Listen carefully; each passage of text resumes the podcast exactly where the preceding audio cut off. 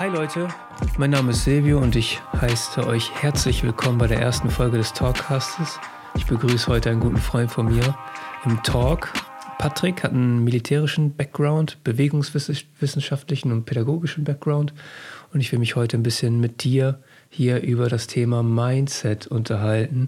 Ja, also Denkweisen, Überzeugungen, Verhaltensmuster von Menschen, gerade so hinsichtlich ähm, auf deinen militärischen Background, weil ich kann mir vorstellen, dass man da einiges von mitnimmt. Ich äh, ja, freue mich, dass du hier bist. Danke.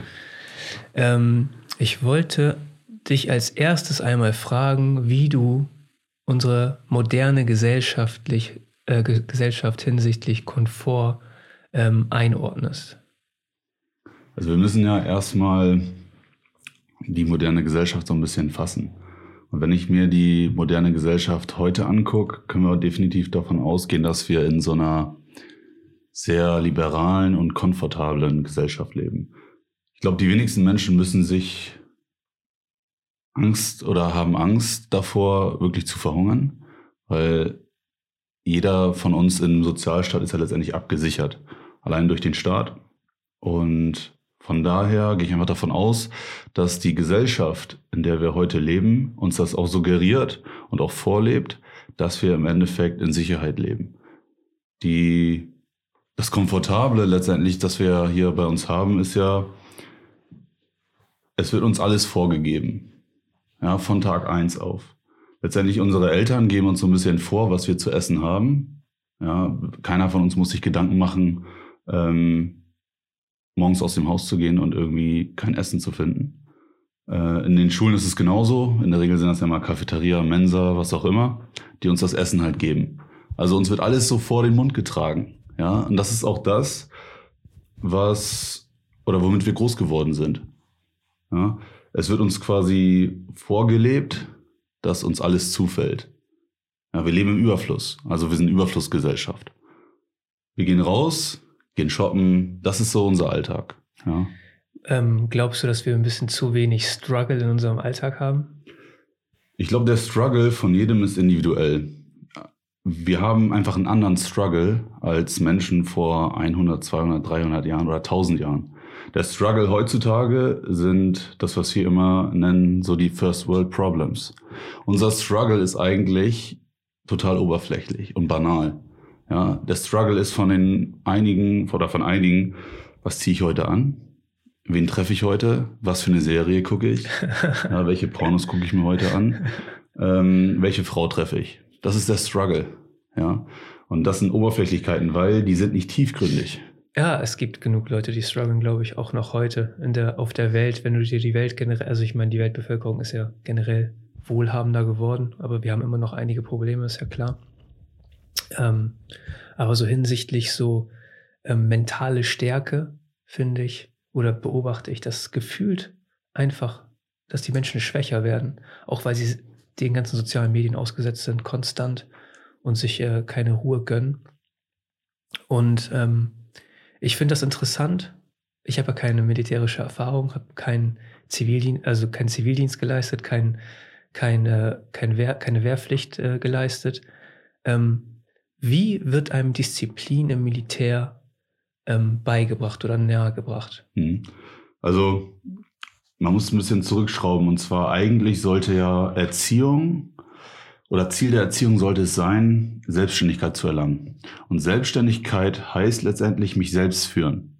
Und sobald ich anfange zu führen, bin ich quasi dazu bereit, diszipliniert an die Sache ranzugehen. Kinder oder Jugendliche, wie auch immer, wo wir gerade schon drüber gesprochen haben, denen fällt ja alles zu. Wozu dann noch Disziplin, wenn mir alles vorgelebt wird? Ja, letztendlich wird mir auch suggeriert, wie mein Werdegang aussieht. Ne? Entweder wenn mein Vater, keine Ahnung, Banker ist, dann geht es irgendwie auch in die Richtung Banker. Wenn mein Vater Lehrer ist, dann habe ich irgendwo Kontakte zum äh, Lehramt, ja, zum Lehrertum und gehe vielleicht auch mehr oder minder in diese Lehrergeschichte rein. Wenn ich jetzt zum Beispiel beim Militär Angehörige habe, dann ist es klar, dass ich zum Militär gehe. Und das Militär vermittelt Werte. Ja? Ähm, Militär ist einfach auch krass traditionsgebunden.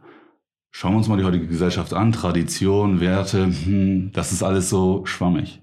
Weil wer hat heute noch Bock, sich überhaupt damit auseinanderzusetzen? Ja? Ähm, Sprichwort Dogma. Alles wird uns quasi vorgelebt, wir hinterfragen gar nicht mehr. Das heißt, Disziplin hat gar nicht mehr so einen hohen Stellenwert, weil es einfach nicht mehr gebraucht wird, weil uns alles zufällt. Beim Militär fangen wir quasi wieder bei Null an. Militär ist eine ganz neue Gesellschaft. Ja? Ähm, klar, man sagt auch, eigentlich soll Militär in der Gesellschaft verankert sein, ja, Staatsbürger in Uniform. Letztendlich ist es aber nicht so. Wir sind komplett losgelöst. Der Sprachgebrauch, die Art und Weise, wie man spricht, die Art und Weise, wie man läuft, marschiert, ist eine ganz andere. Das heißt, ich fange dort schon eigentlich an, mir was anzueignen und das braucht Disziplin. Disziplin wird immer da benötigt, wo ich neue Sachen lerne. Wir lernen immer in Differenzen. Ja, schwarz, weiß, gut, böse. Bei Militärs ist es genauso. Die Wörter, die Ausdrucksweisen, die sind dort komplett anders. Das heißt, ich muss alles, was ich vorher gelernt habe, abwerfen und das heißt auch Disziplin. Ich muss meine vorherige Weltanschauung in Frage stellen, weil das eine ganz neue ist. Das heißt, ich bin nah eigentlich schon beim Tag eins konfrontiert mit dem Konflikt. Eigentlich ist es ein innerer Konflikt. Gehe ich jetzt diesen Weg des Militärs? Ja oder nein? Viele trauen sich ja gar nicht, diesen Weg überhaupt zu bestreiten, weil die ganz genau wissen, das heißt Konflikt.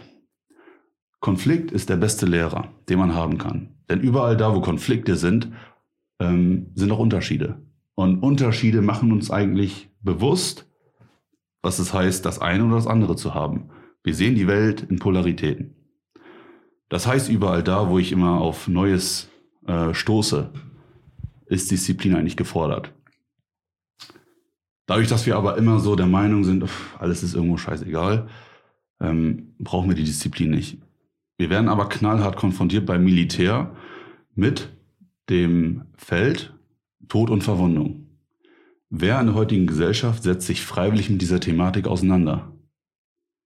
Die wenigsten, glaube ich. Ja, aber es ist ja nicht überall im Militär so. Nein. Militär, du verpflichtest dich ja letztendlich in Krisensituationen ähm, dein Leben aufs Spiel zu setzen. Egal, ob du in der Verwaltung arbeitest oder, oder, oder. Im Grundgesetz steht ja auch letztendlich drin, im Verteidigungsfall Fall kann jeder männliche ähm, zur Waffe gezogen werden. Männliche so. Staatsbürger? Genau, Staatsbürger. Ja. Ähm, in einem gewissen Alter. Bei Frauen ist es ähnlich. Frauen können auch zum Dienst verpflichtet werden, aber nicht an der Waffe. Und das ist auch ein großer Unterschied. Die werden zum Beispiel bei Krankenhäusern oder Lazarett ähm, dazu verpflichtet. Das heißt, es ist ja schon mal eine Entbehrung generell. Wird man in der Grundausbildung extremen Situationen ähm, ausgesetzt? Ja, also Stress ist eigentlich so der, ich sag mal, Milestone beim Militär. Das erste, was du lernst, ist mit Stress umzugehen. Heutzutage ist es so, wir haben mehr oder minder diesen Alltagsstress. Der Alltagsstress ist ein ganz anderer als der beim Militär. Beim Militär hast du den klassischen Alltag nicht. Der fällt weg. In der Regel wird dir auch alles vorgegeben. Sehr durchdacht. Du musst und dich auch nichts, um nichts kümmern. Du kriegst wahrscheinlich Essen, äh, du weißt, wo du schläfst und alles andere ist Nebensache. Dein Tag ist wahrscheinlich komplett durchgeplant für genau. dich. Das soll auch so sein, weil du dich auf das Wesentliche konzentrieren sollst. Du bist erstmal sowieso überfordert mit deiner eigenen Person. Mhm. Haben wir gerade schon darüber gesprochen, neues Umfeld, ähm, neuer Wortschatz. Ich muss mir alles neu aneignen. Und das ist schon extrem schwierig für den Einzelnen. Das heißt auch letztendlich, ich muss ja mir diesen Konflikten bewusst werden. Ich muss das ja durchstruggeln. Und wenn ich jetzt anfange, quasi mich noch mit anderen Sachen zu beschäftigen, dann komme ich auch mit diesen Situationen gar nicht klar. Und der Stress, der einen dort halt ähm, ich sag mal, Schritt für Schritt beigebracht wird. Ähm, das ist letztendlich auch ein Lernprozess. Man kann mit Stress äh, umgehen, aber das muss man lernen. Ja, letztendlich ist es halt dieser Grinder-Mindset, den man ja. dann entwickeln sollte oder muss. Ja, das ist ja genauso das, was du quasi beim Sport lernst. Ne? Also im Endeffekt ist es ja derselbe Muskel, dem du, den du trainierst, wenn du dich zwingst, jeden Tag irgendwie rausgehen, rauszugehen und zu grinden und dich unangenehmen Situationen auszusetzen. Ja, das Ding ist auch, warum auch viele immer das Militär meiden. Wer steht denn freiwillig um 4 Uhr auf, morgens, jeden Tag? Wird getriezt. Ja, wird von A nach B in Anführungszeichen gescheucht. Und äh, ist Erniedrigung immer noch so ein großes Ding da? Nein. Also Erniedrigung darf auch gar nicht stattfinden. Das ist letztendlich auch menschenunwürdig. Ja. Ähm, ich will das aber nicht ausschließen, dass es in Teilen stattfindet. Das ist aber auch immer die Frage, wie man sowas wahrnimmt. Wenn man eine Person ist, die generell von Kleinigkeiten ja, sich angegriffen fühlt, dann ist auch das Militär nicht das Richtige. Im Militär gibt es immer einen ganz klaren Auftrag. Und der Auftrag hat oberste Priorität. Und das lernt man beim Militär. Und das ist halt auch Disziplin. Du hast diesen Fokus, diesen Grind für das Ziel. Und letztendlich soll dich nichts davon ablenken. Deswegen auch, es wird sich um alles gekümmert. Dir wird vorgegeben, wann du schläfst, wann du ruhst, wann du auf Toilette gehen sollst, wann du äh, dort sein sollst, dort und dort. Alles nur, damit du dieses Ziel nicht aus den Augen verlierst. Ja, und das wird halt einfach so äh, dir eingetrichtert, ja, dass du nachher auch nichts anderes vor Augen hast. Wie, wie hat sich das auf dich ausgewirkt, auf dein, auf dein Leben? Was hast du da gelernt, was du vorher nicht wusstest? Der Mensch braucht ein Warum. Wenn der Mensch das Warum versteht, dann ist das wie egal. Letztendlich ist es, du kannst diese militärische Denkweise auf alle Situationen des Lebens anwenden. Es ist egal, ob du jetzt äh, im Studium bist. Du hast halt dieses Ziel vor Augen und dieses Ziel musst du dir täglich vor Augen führen. Und das ist auch genau das, was den Unterschied nachher macht. Zu einem erfolgreichen, Anführungszeichen, erfolgreichen Soldaten. Ähm, weil das ist jemand, der wirklich hart grindet, auf das Ziel gerichtet und alles andere letztendlich auch für sich bewertet.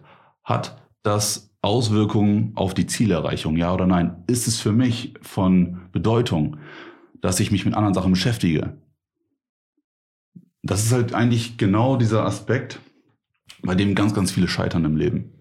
Die haben halt diesen inneren Kompass nicht. Die wissen halt nicht, was es bedeutet, ein Ziel vor Augen zu haben. Man darf auch nicht ähm, vergessen, Ziele sind letztendlich auch nur Kapitel im Leben.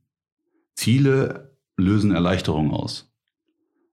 Mehr aber auch nicht. Man muss letztendlich immer für sich. Erleichterung, wenn du sie erreichst? Wenn du sie erreichst. Ja. Weil, was kommt nach dem Ziel? Das nächste Ziel. Was kommt danach? Das nächste Ziel.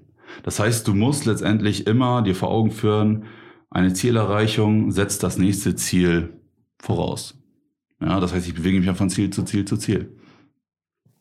Wenn ich aber ein übergeordnetes Ziel habe oder diesen Kontext habe, warum mache ich das Ganze? Warum habe ich überhaupt diese Ziele vor Augen? Um vielleicht irgendwann mal ähm, in anderen Situationen so zu reagieren, wie es angemessen ist. Ja, wenn zum Beispiel ich jetzt äh, Wochen oder Monate lang äh, unter Schlafmangel gewisse Sachen, Projekte plane, das kann ich ummünzen aufs Studium. Und ich würde auch einfach behaupten, dass die soldatische Denkweise ungern gesehen wird in der aktuellen Gesellschaft, weil viele Leute einfach diese Grinder-Attitüde beängstigend finden. Und das ist auch der Grund, warum ganz, ganz viele ich sag mal, Hustler in Anführungszeichen erstmal so kritisch beäugt werden. Weil die dieses übergeordnete Ziel sehen, das sehen viele gar Glaubst nicht. Du, das liegt, äh, also das liegt doch eher an unserer aktuellen Gesellschaft. Also hier in Deutschland nicht an. Ich glaube nicht, dass es überall so ist. Ich glaube, in den USA hat man ein anderes Mindset, was das angeht. Man ähm, nimmt das eher an und man guckt eher zu diesen Leuten auf, ne, die wirklich dieses Hustler-Mindset mitbringen. Hm. Ne?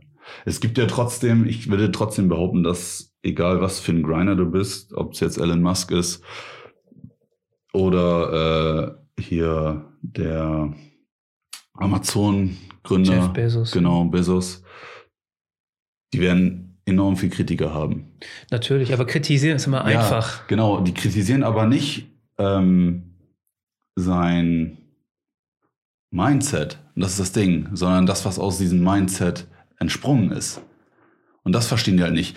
Die Leute, die einfach so eine krassen Hustler sind, die leben in anderen Sphären. Die haben halt nur dieses Ziel vor Augen. Dieses, diesen Löwen-Mindset haben die. Und das ist für viele Leute beängstigend, weil das ist immer ein Sprung aus die Komfortzone heraus. Immer.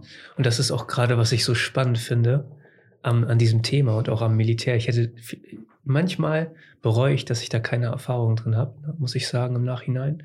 Ähm, weil ich denke, genauso wie du, man kann das auf alles im, im Leben anwenden.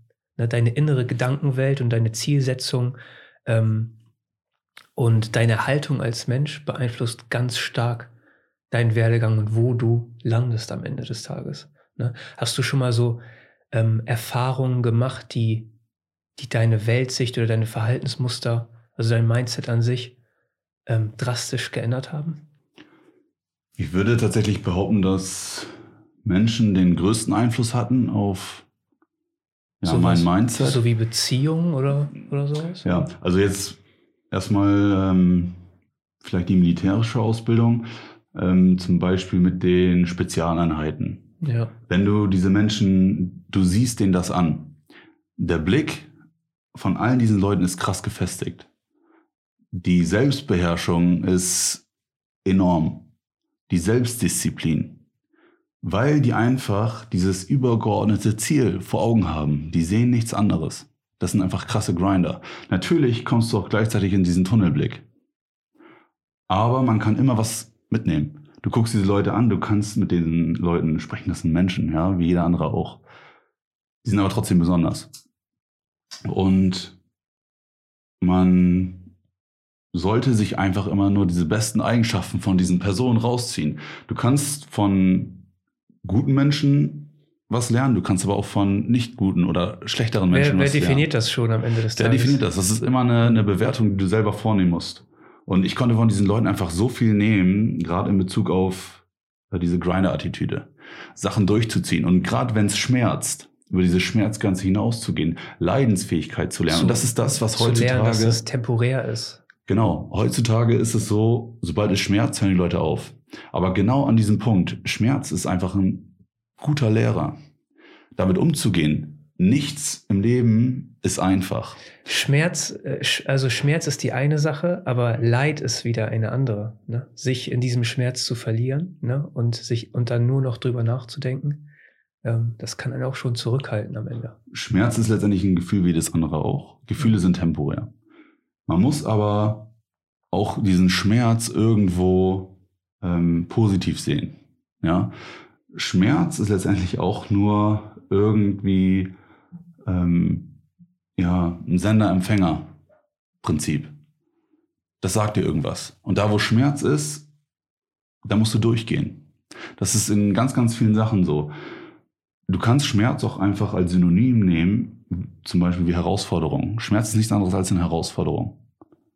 Du musst damit umgehen können. Und das ist auch so ein Ding. Du lernst beim Militär mit Schmerz umzugehen.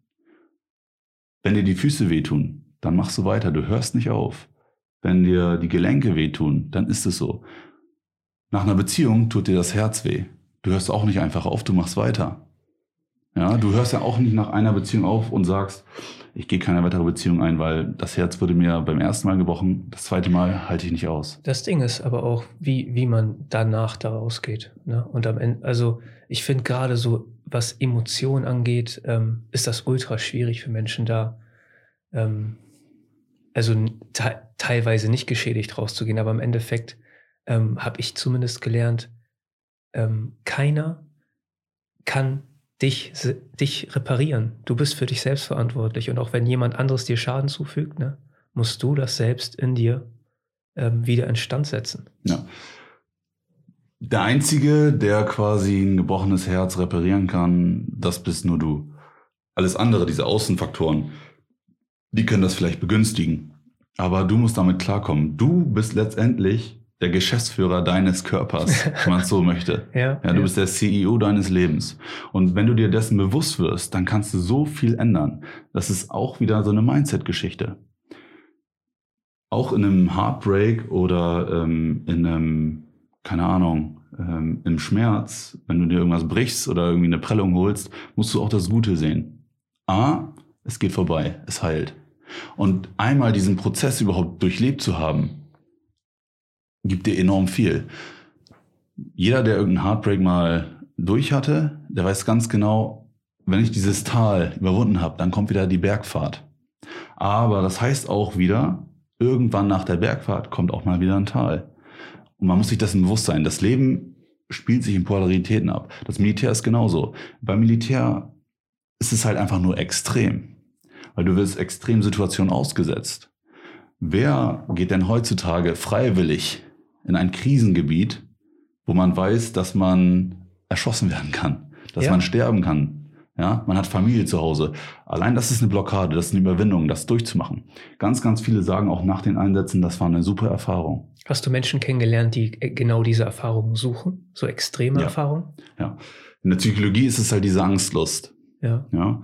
Ähm, Gewalt bedeutet immer, dass es real ist. Weil alles ähm, Gewaltige oder Gewalttätige, kann man auch sagen, ähm, setzt Realismus voraus. Weil nichts ist realer als Schmerz. Ja, jemand, also das kann jeder bestätigen, der eine schmerzhafte Erfahrung gemacht hat.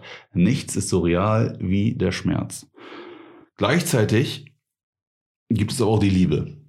Liebe ist auch unglaublich real. Wir haben auch da wieder die Polaritäten.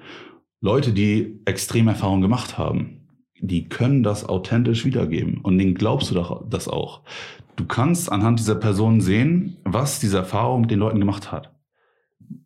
Leute, die aus diesem Tal nicht rauskommen, leiden. Und das ist quasi das, was wir heute PTBS nennen. Die kommen aus diesen Talen nicht raus, weil sie immer noch in dieser Situation festhängen. Die können nicht abschließen mit gewissen Dingen. Mindset.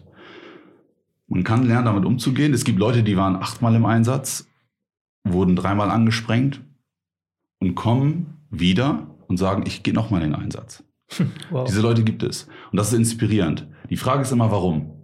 Und das ist, das schließt auch wieder den Kreis letztendlich gibt den Leuten einen Sinn, dann ist es wie egal. Also das Warum. Ja, du musst immer den Leuten fragen, warum machen die das? Die wollen diese Grenzerfahrung, die wollen über sich hinauswachsen und dieses Wachsen, das muss man eigentlich anstreben. Jeder Mensch im Leben sollte eigentlich ähm, dieses, ähm, diese Reife erfahren, was es heißt zu wachsen. Und es gibt nichts Schöneres als zu wachsen, weil jedes Mal, wenn ich Schmerz habe, wenn ich leide, wenn ich eine Herausforderung ähm, meistere, wachse ich gleichzeitig. Nur in Konflikten können wir wachsen. Ja, der Krieg ist der Vater aller Dinge. Also der Konflikt letztendlich. Dadurch wachsen wir. Alles, was wir tun im Leben, ist letztendlich ein Konflikt. Egal, ob es jetzt das Studium ist, die Ausbildung, äh, die schulische Laufbahn oder das Gespräch, was ich schon immer mit den Eltern führen wollte. Das ist ein Konflikt. Jeder, der mal so einen Konflikt überwunden hat, der wird sagen, das war eine gute Entscheidung. Ja, ich denke auch. Ich denke auch. Hast du außerhalb im privaten Bereich schon so Erlebnisse gehabt, die dich einfach krass geprägt haben und dir, und dir einfach dein, dein, dein Mindset verändert haben? Ich finde, Mindset ist auch ach, manchmal so ein auch so krass inflationär benutztes Wort mittlerweile, ne? Also, da steckt eigentlich so viel Power hinter, ne? So an die Macht der Perspektive, ne? Hm. Letztendlich ist, hat all das mein Mindset geprägt, was irgendwo nicht geplant war. Weil die Dinge, die uns am meisten letztendlich verändert haben, sind auch die Dinge, die wir gar nicht äh, geplant haben, die einfach so passiert sind. Ja. ja? ja. Das ist vielleicht. Äh, dem man ausgeliefert ist. Der man ausgeliefert ist. Ja. Weil da bist du einfach auf dich allein gestellt. Ja. Und jedes Mal da, wo du Entscheidungen treffen musstest, wurde dein Mindset irgendwo getriggert. Sei es im Studium, Abschluss des Studiums, Masterabschluss, Scheitern, Scheitern ja. ja, all das. Ich glaube, das ist nachher die Summe aller Dinge, die dein Mindset prägen. Das sind aber auch die Menschen, das Umfeld. Und das ist auch enorm wichtig, dass du dich in einem Umfeld begibst, was dir auch Halt gibt, Bestätigung, aber auch ganz wichtig, auch Fehler aufzeigt. Kritik auch. Kritik äußert. Und das ist, glaube ich, die Mischung, die nachher einfach dein Mindset prägt. Wenn du andauernd mit Leuten abhängst, die letztendlich diesen Mindset nicht haben, die es nicht verstehen, was es heißt, über sich hinauszuwachsen, auch mal gerne aus der Komfortzone rausgehen. Die bleiben, die sind hängen geblieben. Daher kommt auch das Wort. ja. Die sind auf ihrem Stadium hängen geblieben. Die gehen nicht raus. Exzellenz, Exceller aus der Zelle heraus heißt, ich muss die Komfortzone verlassen. Ansonsten werde ich nicht exzellent in etwas.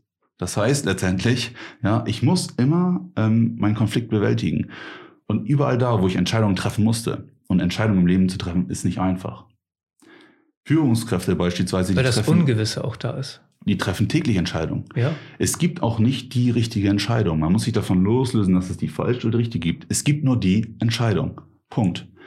Wichtig ist, was du daraus machst. Ja.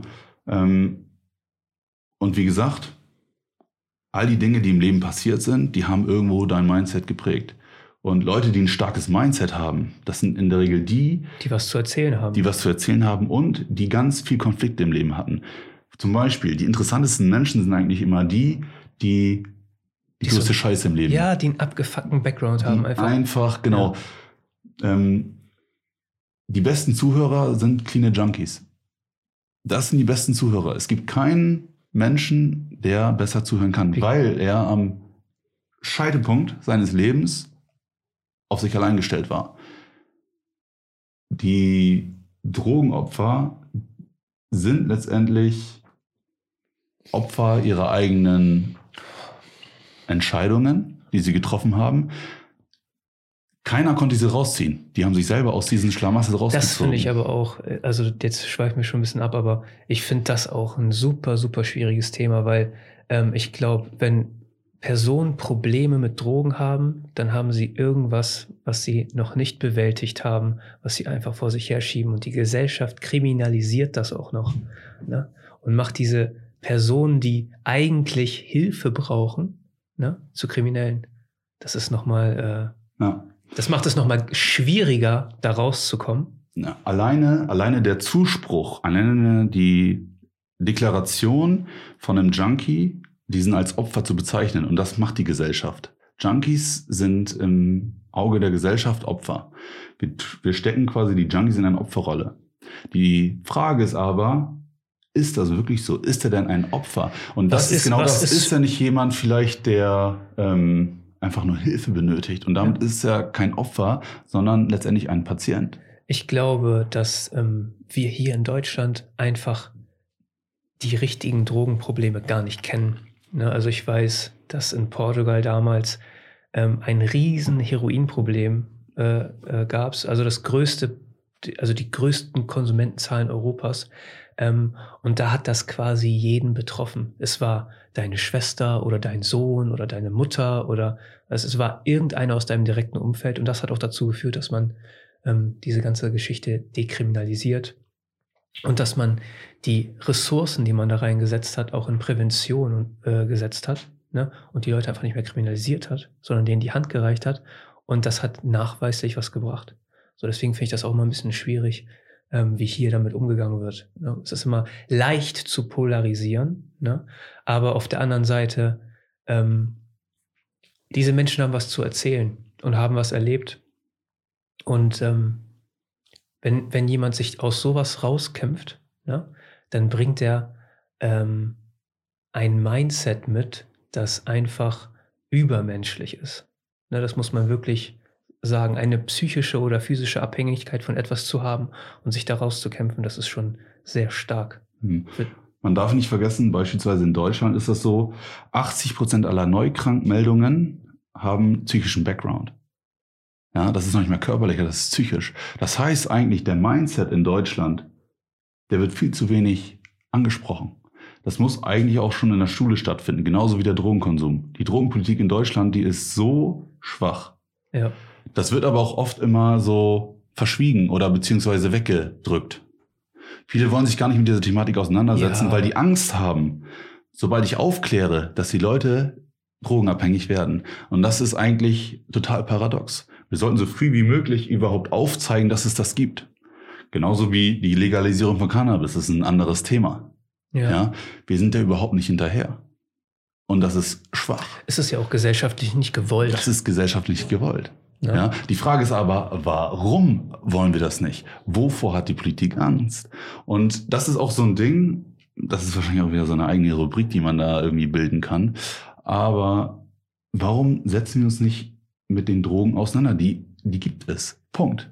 Ich meine, die Nachfrage ist da. Wo es eine Nachfrage gibt, gibt es Angebot. Und ich, ich meine, ich bin sehr liberal eingestellt politisch. Ähm, und ich bin einfach überzeugt davon, dass man erwachsenen Leuten nicht vorschreiben sollte, was sie tun und was nicht. Ne? Und dass man aufklärt, so wie ich glaube, dass äh, finanzielle Bildung in, in Schulen einfach auch zu, zu wenig gefördert wird und generell sportliche Bildung und äh, Psy also die Psyche zu entwickeln, die, den Kids auch zu zeigen, okay, hier, das ist eine Aufgabe, die ist schwierig, struggle dich dadurch, ne, selbstständig, lern daraus für dich, für deinen weiteren Werdegang. Ne, das, was du quasi im Militär ähm, direkt mitbekommst, ja. Ähm, das fehlt uns hier einfach noch zu extrem. Und ich finde, dass, dass wir nutzen das Potenzial unserer Menschen, unserer, unserer Gesellschaft einfach nicht aus. Regeln braucht man da, wo die Vernunft endet. Das heißt eigentlich, wenn die Politik versucht, uns gewisse Sachen vorzuenthalten, ähm, unter Strafe stellt, dann setzt sie gleichzeitig uns unter Generalverdacht, dass wir nicht mit diesen Drogen umgehen können. Das ist halt auch so eine Problematik. Deswegen sage ich ja eigentlich, was du brauchst, ist Aufklärung. Fertig. Die Leute müssen sich damit auseinandersetzen. Cannabis heutzutage, wer hatte noch kein Cannabis in der Hand?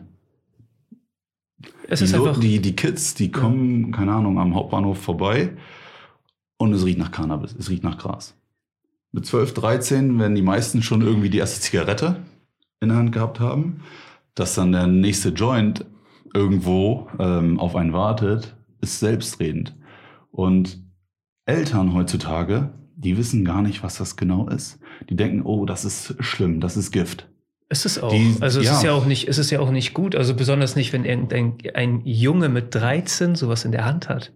Ne? Also ja, aber die Eltern müssen aufklären. Wenn es die Schule nicht macht, müssen die Eltern es aufklären. Und das ist halt die Problematik. Die, man kann nicht mehr den Eltern heutzutage quasi dieses Laster auferlegen, dass sie auch noch die Aufklärung betreiben können, was sie eigentlich sollten. Dafür ist die Schule da, dafür haben wir unser Schulsystem, mhm.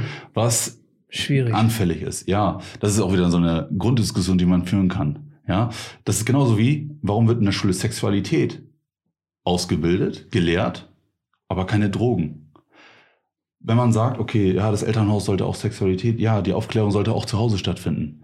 Aber wenn der Staat doch überall eingreift und er greift überall ein, warum nicht da? Warum nicht im Bereich Drogenpolitik? Warum wird das nicht in Curriculum aufgeführt? Gerade, gerade heutzutage. Sexualität, ja. Ja, gerade heutzutage, wo, wo gefühlt die Kids einfach, die haben ganz, sind dem ganz anders ausgesetzt und das ist den Leuten einfach gar nicht bewusst. Die Kids, die haben Kontakt mit solchen Substanzen, auch gerade weil Hip-Hop so groß ist und diese ganze Verherrlichung von diesen Drogen ähm, Cannabis ist ja, ja gut, so fast schon keine, also gefühlt, wenn ich mich umhöre, so bei jüngeren Leuten, das ist einfach Standard. Ne? Ja. Und ähm, es ist einfach ein nicht regulierter Markt. Das ist halt auch nochmal äh, ähm, ein ganz anderes Thema. Ne? Aber ich denke so, ähm, extreme Erfahrungen, auch, auch außerhalb von, von Drogen, können deine Persönlichkeit extrem formen ne? und dich einfach auch komplett verändern. Ähm, also ich denke, jeder von uns hat irgendwie Erfahrungen mit schlechten Beziehungen oder sowas gemacht, die einen danach vielleicht, weil man auch irgendwo desorientiert danach und äh, musste seinen Weg erstmal finden. Ne? Ähm, aber ich muss sagen, ich habe ein, eine Erfahrung gehabt, die einfach ein Game Changer war in meinem Leben und das war ähm, mein Autounfall tatsächlich. Also eine Situation, die komplett nicht in meiner Hand lag. Ne? Also schon, weil ich ja irgendwie diesen Unfall verursacht habe ne? und äh, Gott sei Dank ja nur mich verletzt habe. Aber auf einmal diese Hilflosigkeit und du ist das Ungewisse. Ne? Und ähm, du bist angewiesen doch, darauf auf Hilfe. Du ähm, hast ja irgendwie, bist ja dann irgendwie im, im, im Krankenhaus und leidest und hast Schmerzen, wie auch immer. Und daraus herauszukommen, ne? Also vorher war ich immer ein relativ fitter Typ, ne? also nichts Extremes oder sowas, aber fit. Und danach die ersten, keine Ahnung, 20, 30 Meter zu gehen, so, ne, war eine unfassbare körperliche Herausforderung für mich. Ne? Und ich hatte einen Zimmernachbarn, der war Diabetiker und hatte irgendeine Blutung oder so, eine innere Blutung. Ich dachte mir so, Mann, fuck, ich bin gerade mit 160 gegen einen LKW gebrettert, ne? Und mir geht's eigentlich noch im Verhältnis relativ gut. Ne? Kein Scheiß. So, weil der Typ, der wurde da, äh, als ich auf der Station war, ich glaube, der wurde da zweimal operiert und immer wieder und der, der war schon monatelang da. Ne? Und dann ist das Leidensverhältnis, das steht dann einfach in gar keinem Verhältnis mehr. So. Aber so ein Setback zu erleben, so ein physisches auch, ne? Und danach wieder das erste Mal ins Gym zu gehen und versuchen zu trainieren und zu merken, so fuck, ne? Also du bist gar nicht, also ich konnte gar nichts, Patrick.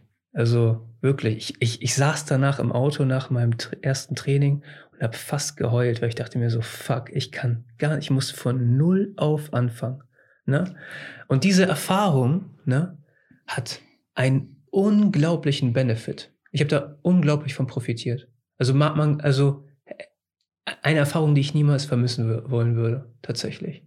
Ne, weil das mich in einer Art und Weise geprägt hat, ne, so wo ich heute bin. So und mich auch jeden Schritt begleitet, ne, ähm, und mich jedes Mal weiterführt. Und ähm, deswegen finde ich diese extremen Erfahrungen auch interessant, weil ich denke, da ist so was Lehrreiches überall mit drin, ne?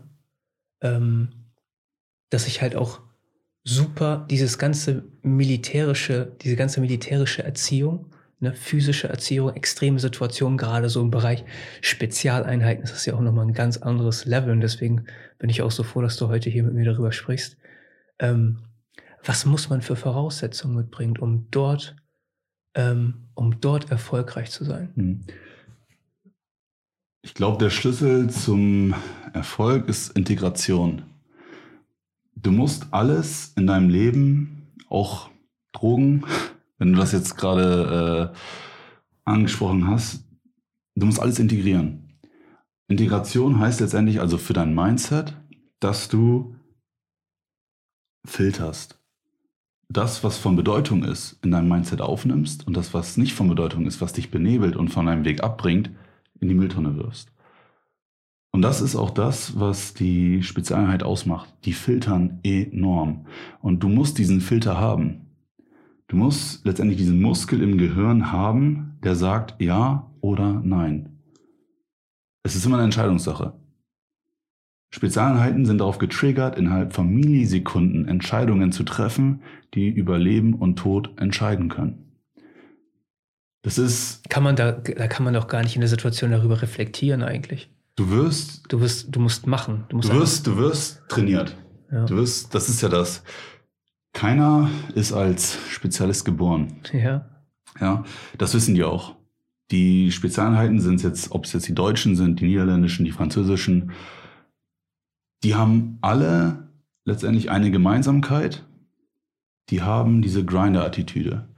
Und das musst du mitbringen. Du musst diesen Biss mitbringen, jeden Tag aufzustehen, Schmerzen zu haben, diese Schmerzen zu integrieren, das Beste daraus zu ziehen. Du musst das letztendlich, dieses, dieses Embracement, was du haben musst. Du musst froh sein, jeden Tag diese Möglichkeit zu haben, Sachen zu verändern. Und all diese Spezialeinheiten, die wollen Veränderung. Die haben dieses Gemeinschaftsgefühl. Nichts kann diese Leute brechen. Nichts. Du wirst diese Leute nie brechen können unter Folter. Wochenlange Folter. Halten die aus. Die Frage ist immer, warum? Die, Woher Mindset, nehmen die diese Kraft? Der Mindset. Woher? Du wirst rangeführt, Tag für Tag. Das fängt damit an, dass du Schlafmangel hast. Menschen unter Schlafmangel funktionieren nicht. Die Leute lernen aber zu funktionieren. Der Muskel im Gehirn wird trainiert. Es fängt an, dass du die Nacht noch vier Stunden zu schlafen hast. Aus vier Stunden werden drei Stunden, aus drei Stunden werden zwei Stunden. Und dann bist du irgendwann drei Tage wach und musst Entscheidungen treffen. Und jedes auf, jeden Tag, jeden Tag aufs Neue musst du Entscheidungen treffen. Ganz kurzes Beispiel. Ich war auf einer fünftägigen Übung gewesen, war drei Tage davon wach. Oh. Musste Hinterhalte ausplanen, musste Handstreiche durchführen, musste Entscheidungen treffen, musste Gruppen anleiten, und das trainiert. Du wirst jedes Mal in eine neue Situation gebracht. Jedes Mal ist es eine völlig neue Situation. Du lernst adaptiv. Das heißt, jedes Mal ist es eine neue Situation, aber irgendwo erkennst du Zusammenhänge. Und all das ergibt nachher ein rundes Bild für dich. Du lernst schneller zu entscheiden, auch unter Schlafmangel. Irgendwann hast du es einfach intus. Ja, man sagt ja immer, du musst ähm, gewisse Abläufe 8000 Mal durchführen, bis sie quasi automatisch passieren. Das ist wie Autofahren. Du denkst ja nicht mehr über das Schalten nach, über das Kuppeln nach. Wenn du dieses Stadium erreicht hast, bei den Spezialeinheiten, dann hast du den ersten Schritt von vielen geschafft. Alles andere kommt. Die Spezialeinheiten, die werden rangeführt. Du wirst täglich in diese Stresssituation geworfen, ins kalte Wasser geworfen. Nachher ist es für dich ganz normal, ins kalte Wasser geworfen zu werden. Das ist dann quasi Alltag. Daily es Business. ist ganz normal, dass du morgens aufstehst, fünf Kilometer läufst, auf Ja. leeren Magen. Danach wird nicht gegessen. Nein, danach kommt eine Sporteinheit. Ja, das ist der fünf Kilometer Lauf war die Vorbereitung auf diese Sporteinheit. Nach dieser Sporteinheit gibt es vielleicht einen kleinen Snack, vielleicht ein bisschen Wasser und dann geht's weiter. Nächste Situation: Durchschlagen, ausplanen, Aber man lernt, Ressourcen auch, einteilen. man lernt auch, zu was der Körper eigentlich imstande ist. So. Du wirst an die Grenzen rangeführt. Du wirst rangeführt. Du hast keine Und Option. Ne? kein Mensch kann sich vorstellen, was der menschliche Körper aushalten kann. Und das ist auch das, was die Leute vom Rest unterscheidet. Die Leute A wollen herangeführt werden an die körperlichen Grenzen. Die freuen sich auch dran, drauf, rangeführt zu werden. Und das ist auch der Unterschied. Die haben diese Gier. Die wollen. Die, wollen's ans, die wollen ans Extreme. Ja, Im Extrem liegt die Wahrheit. Ja, sind die am Extrem dran, gibt's das nächste Extrem. Es ist eine Zielerreichung. Hast du ein Ziel erreicht, kommt das nächste Ziel. Und die sind hungrig. Und die sind richtig hungrig. Die wollen. Und das ist auch das. Die, die laufen ganz anders durchs Leben. Die haben einen ganz anderen Filter drauf. Die können Sachen viel schneller einschätzen. Der Mensch heutzutage, der ist ja so stumpf. Ja, hört Musik nebenbei, fährt ein bisschen Auto, singt noch nebenbei, schreibt noch zwei WhatsApp-Nachrichten. Das Gar ist nicht das, auf- das ist, gar nicht wir sind ganz, fokussiert. ganz oft abgelenkt, ganz Ja. oft abgelenkt. Vielleicht ist auch Fokus oftmals der falsche Ausdruck. Wenn die Leute nämlich vom Fokus reden, dann hast du gleichzeitig einen Tunnelblick drauf. Alles, was einen Vorteil hat, hat auch einen Nachteil. Wenn du den Tunnelblick drauf hast, dann blendest du gewisse Sachen aus. Das heißt, du musst Fokus mit Aufmerksamkeit ersetzen. Aufmerksamkeit, du hast die große, weite Sicht auf ganz, ganz viele Dinge. Das machen die zum Beispiel auch beim Schießtraining. Du hast den Tunnelblick auf eine Person gerichtet. Du musst danach aber wieder den Fokus aufbrechen. Der Fokus muss zur Aufmerksamkeit werden. Ich muss mein Umfeld beobachten. Und das wird ja auch eingetrichtert. Die Schießtrainings dort sind fokussiert. Nach dem Fokus kommt die Aufmerksamkeit. Und ich bin wieder voll da. Ich muss ja wissen, wo ist mein Mann? Ist mein Mann links, rechts hinter mir? Das muss alles abgestimmt sein. Und dieser Mindset, diese, dieses Hungrige, diese Grinder-Attitüde, die musst du in gewissen Zügen schon mitbringen. Du musst das mitbringen, diese Leidensfähigkeit, auch diese Bereitschaft, Entbehrung hinzunehmen. Wenn du das alles mitbringst, dann hast du zumindest ein bisschen äh, Chancen, in diese Sparte reinzukommen. Wie wichtig ist in diesem Bezug das Team? Du musst letztendlich so denken, dass du das Team bist und das Team bist du. Ja. Es gibt, Gibt es da so ein, es gibt so, keine Rambos.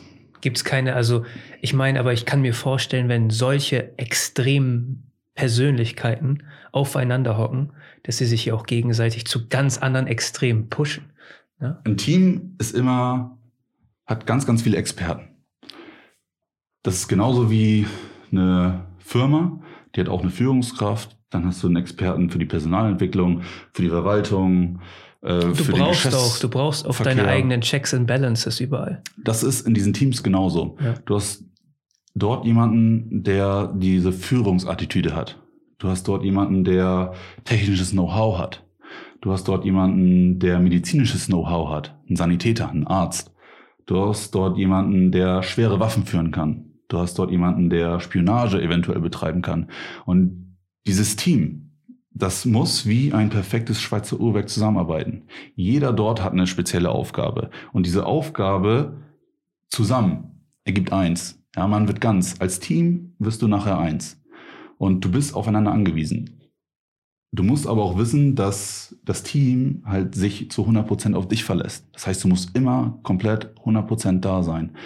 Bist, kannst du dich nicht auf deinen Teamkamerad verlassen. Heißt das im Zweifelsfall, dass das ganze Team ausfällt, nicht nur einer. Das heißt, du musst oder du bist gezwungen, in diesem Team zu funktionieren. Und das ist im Endeffekt in der zivilen Gesellschaft genauso. Du, wenn du ein Team hast, was nicht funktioniert, dann wird die Firma auch nicht bestehen. Und selbst wenn nur einer aus der Reihe tanzt, kann das in der Regel zu so einer Kettenreaktion führen, wo dann auf einmal äh, das Arbeitsteam am Arsch ist ja, oder oder oder. Das ist Fall. genauso, wenn zum Beispiel dein Chef oder was nicht funktioniert, alle haten den Chef, dann ist generell einfach eine unangenehme Stimmung dort. Und das ist bei diesen Teams genauso. Dadurch, dass es aber Profis sind, ähm, die das Ganze einschätzen können und das Auswahlverfahren, das ist ja ähm, hochkomplex. Und wenn du da nicht funktionierst oder dich dem Team fügst, dann wird es auch nichts. Was zeichnet eine Führungskraft in diesem, in diesem Niveau, auf so einem speziellen Niveau aus? Eine Führungskraft generell muss in erster Linie sich selber führen können. Du kannst keine gute Führungskraft sein, wenn du dich nicht selber führen kannst. Das heißt, Führung heißt auch immer Entbehrung hinnehmen. Du lebst für das Team. Eine gute Führungskraft zeichnet sich eigentlich dadurch aus, dass es ein super Kommunikator ist, ein Motivator und dass er Potenziale erkennt. Und die auch Der, Die Führungskraft führt. Punkt. Die macht nichts anderes. Die hat den Gesamtüberblick. Das macht eine gute Führungskraft auch. Die sieht das gesamte Bild und guckt auch gerne über den Tellerrand hinaus. Werden diese Führungskräfte auf diesen Positionen dann auch wirklich akzeptiert? Ja. Ja. Jeder ist irgendwo sein eigener Führer, in Anführungszeichen. Aber eine Führungskraft wird anerkannt, weil sie einfach gut führen kann. Wenn du keine gute Führungskraft bist, also es gibt ja das Konzept des informellen Führers und des formellen Führers. Du bist gut, wenn du beides bist. Also der formelle Führer ist quasi auf dem Papier die Führungskraft. Der informelle Führer wird von der Gruppe selber gewählt. Ein guter Führer ist beides. Ja, der wird einmal auf Papier quasi festgehalten, von den Leuten anerkannt. Wenn du es aber nicht bist, dann funktioniert das, funktioniert das Team nicht. Letztendlich dein Erfolg kannst du daran messen, ob das Team funktioniert oder nicht. Und du wirst es merken, wenn du eine Person bist, die sensibel ist, also sensibel in Bezug auf Menschenkenntnis, dann kannst du auch davon ausgehen, dass du erkennst, ob du einen guten Job machst oder halt nicht. Heißt aber auch, du musst dich irgendwo immer selber reflektieren und das macht auch eine gute Führungskraft auf, aus. Stillstand heißt Rückschritt. Ja, Stillstand bedeutet auch Tod. Das heißt, eine Führungskraft muss sich auch immer weiterentwickeln die muss auch eine Bereitschaft dafür haben, sich weiterentwickeln zu wollen. Das heißt, ich hole mir auch Feedback ein von Leuten. Ich frage, äh, war das so in Ordnung? Kann man das so nochmal machen? Was sollte besser gemacht werden? Das macht eine gute Führungskraft aus. Ich glaube, das ist auch im Militär immer sehr, äh, bei Bundeswehr, Marine etc. generell, Führung wird da auch sehr, sehr intensiv geschult. Und ähm, ich habe die Erfahrung gemacht mit einem Kollegen beim Seminar, der einen militärischen Background hat, auch Führungskraft, ähm, dass er schon, also die Präsenz ist einfach eine andere tatsächlich durch die Erfahrung beim, beim Bund ne? und durch diese Führung, die dort beigebracht wird oder die man dann da geschult bekommt. Ähm, aber hat Führung immer was mit Autorität zu tun oder ist das auch einfach ähm, oder es ist einfach etwas, was man in die Wiege gelegt bekommt, kann man auch ohne Autorität führen. Hm. Wenn man, wenn, wenn Leute einem vertrauen, vor allen Dingen. Es gibt ja diese Führungsstile, die kennt ja jeder. Der kooperative Führungsstil, autoritäre Führungsstil, laissez-faire Führungsstil. Ich habe das Gefühl, Guter, es gibt keinen richtigen. Ja, es gibt keinen richtig und kein falsch. Letztendlich der Erfolg gibt dir nachher recht. Und was einen guten Führungsstil ausmacht, ist Authentizität. Das ist das. Wenn du dich in deiner Rolle wohlfühlst, dann bist du eine gute Führungskraft. Und das macht einen guten, ähm, Anführungszeichen, Führer halt aus. Du bekommst Schulungen. Wenn du beispielsweise eingeteilt bist ähm, als Führungskraft beim Militär, dann bekommst du Schulungen. Du musst das aber auch wieder in dein Mindset integrieren. Es bringt nichts, wenn dir vorne jemand was über den Führungsprozess erzählt, das heißt Entscheidungsfindung, die Planungsphase, Durchführungsphase und die Kontrolle, wenn du es so hinnimmst, aber das nicht lebst, im Herzen. Ja, das ist halt auch immer das. Du musst letztendlich Kopf und Herz vereinen und du musst Führer sein, um Führer zu werden. Das ist auch wieder so eine Mindset-Geschichte. Das heißt, du musst eigentlich schon bei der Ausbildung mit dem Mindset rangehen, ich bin jetzt schon eine Führungskraft. Das macht einen guten Führer aus. Ich glaube tatsächlich, dass eine, eine der wichtigsten Aspekte im Mindset, so, also in deiner eigenen Gedankenwelt, ist für mich immer ähm, die Frage, bist du Getriebener oder bist du Gestalter? Ne? Wie gehst du mit Situationen um? Lässt du dich durch Situationen treiben und reagierst nur auf etwas? Oder ähm, gestaltest du, äh, gestaltest du dein Umfeld aktiv? Ja, das ist immer ein super interessanter Gedanke, den, den, den ich mir versuche immer vor Augen zu führen. Weil ähm, ich sehe immer, dass, dass das Thema Mindset, das wird immer so underrated und ähm, inflationär benutzt. Und ich habe letztens einen Beitrag gesehen vom Y-Kollektiv, glaube ich, zu dieser ganzen ähm, Influencer, nicht Influencer-Marketing, aber Network-Marketing. Und äh, da stehen da irgendwelche Idioten auf, auf einer Bühne und da sind irgendwelche Leute, die gar nicht wissen, worum es geht. Und dann wird über Erfolgsmindset gesprochen und ähm, wir schaffen das und die hat nicht das richtige Mindset zum Erfolg und keiner weiß, was das bedeutet. Ne?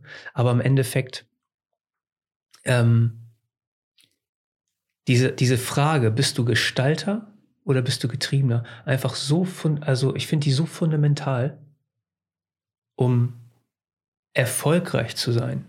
Ne? Weil ich denke, dass, also Erfolg und Mindset sind meiner Meinung nach, gehen Hand in Hand. Also Leute, die erfolgreich sind, sind Gestalter und keine Getriebenen. Ähm, und ich finde diese, ich finde das gerade so im, ähm, im Punkt so, wenn Mindset underrated ist, ne, oder die Leute das nicht ernst, viele Leute das nicht ernst nehmen und nicht verstehen, was, was das bedeutet. Ich meine, es gibt auch wissenschaftliche Hintergründe dazu. Und ein ganz simples ist im Endeffekt der Placebo-Effekt. Ne?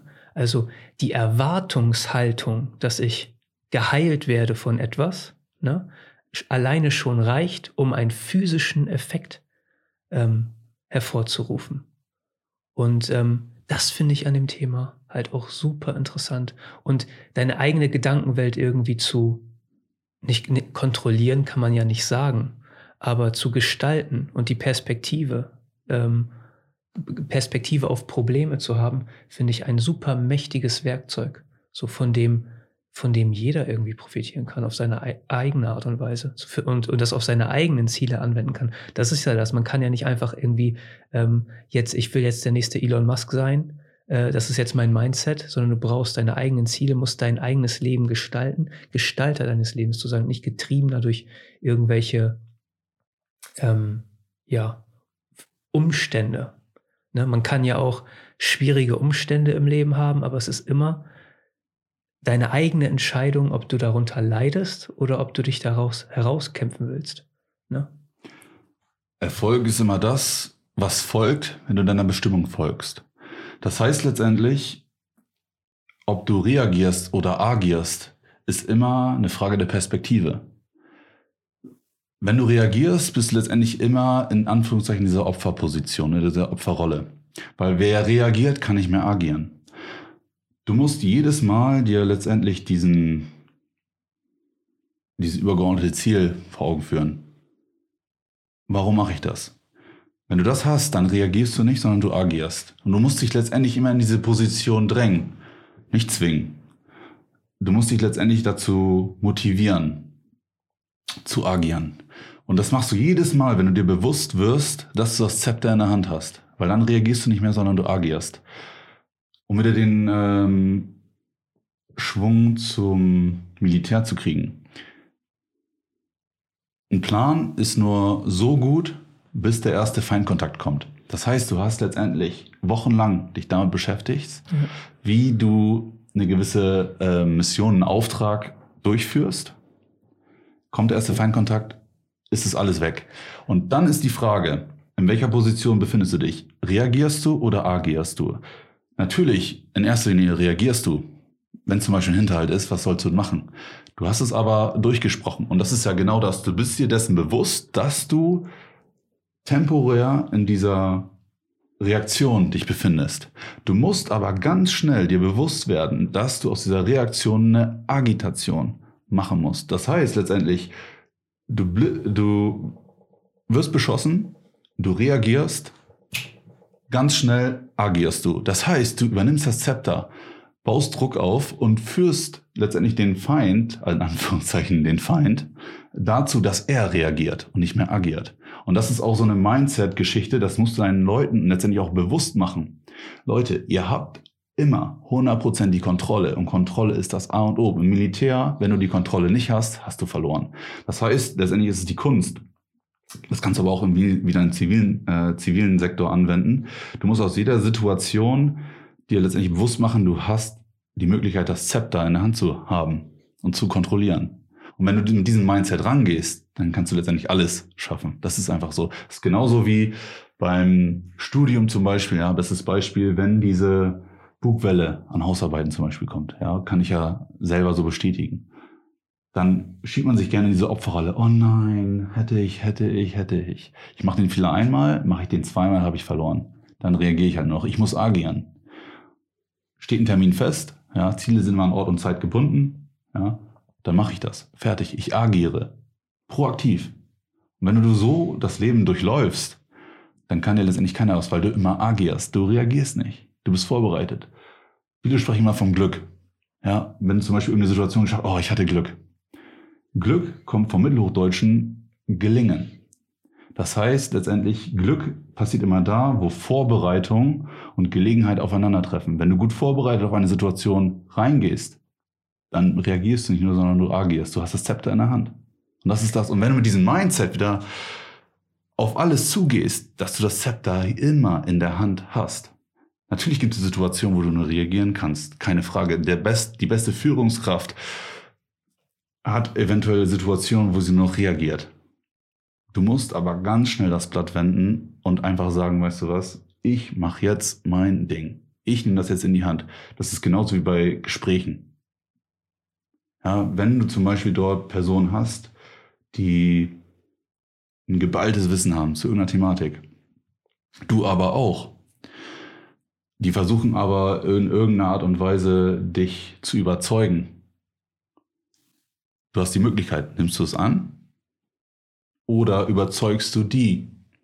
Und das ja. ist die Frage. Und deswegen ist der Film hier zum Beispiel Thank You for Smoking so interessant, weil er arbeitet letztendlich immer nur mit dieser Überzeugung. Er hat die ganze Zeit das Zepter in der Hand, obwohl der gar nicht das Zepter in der Hand haben kann, macht er es trotzdem. Oh, er überzeugt die Leute. Schon lange her, dass ich den gesehen habe. Ja, aber das ist ganz stimmt, gut. Stimmt, ganz stimmt, stimmt. Ja. Ich glaube, den hast du mir sogar mal empfohlen. Das ist aber schon zehn Jahre bisschen, her oder so. Schon ein bisschen älter. Aber da ist es genauso. Alleine, dass er sich dessen bewusst wird. Allein dieses Mindset. Weil sobald du dieses Mindset hast, dein Körper, das überträgt sich ja. Ja, dein Kopf macht das letztendlich oder überträgt das auf den Körper. Die Haltung ist eine ganz andere, die Herangehensweise an Dinge ist eine ganz andere.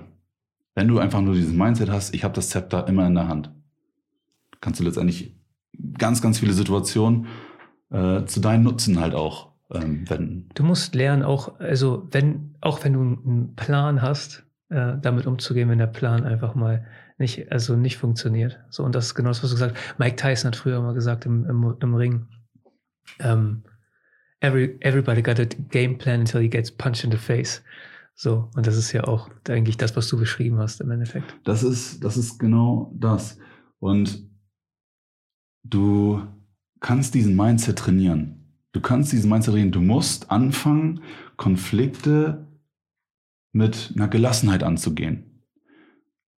Auch mit einer gewissen Euphorie, dass du aus diesen Konflikten was lernen kannst. Und deswegen sind Menschen, die eigentlich so diese ähm, Risikobereitschaft haben, gerade beim Militär, enorm gefestigt, enorm gereift in ganz, ganz vielen Dingen. Leute, die weniger auf Konflikte zugehen, das sind ängstliche Personen. Die werden ihr Leben lang auch in dieser Unsicherheit leben. Hätte ich das doch mal gemacht, was wäre dann passiert? Ich glaube, das ist auch ein ganz guter Abschluss hier für unsere erste Folge. Ähm, ich bedanke mich für das Gespräch und ähm, ich bin mir sicher, dass wir uns noch das ein oder andere Mal hier äh, wiedersehen werden. Vielen Dank, Patrick. Gerne.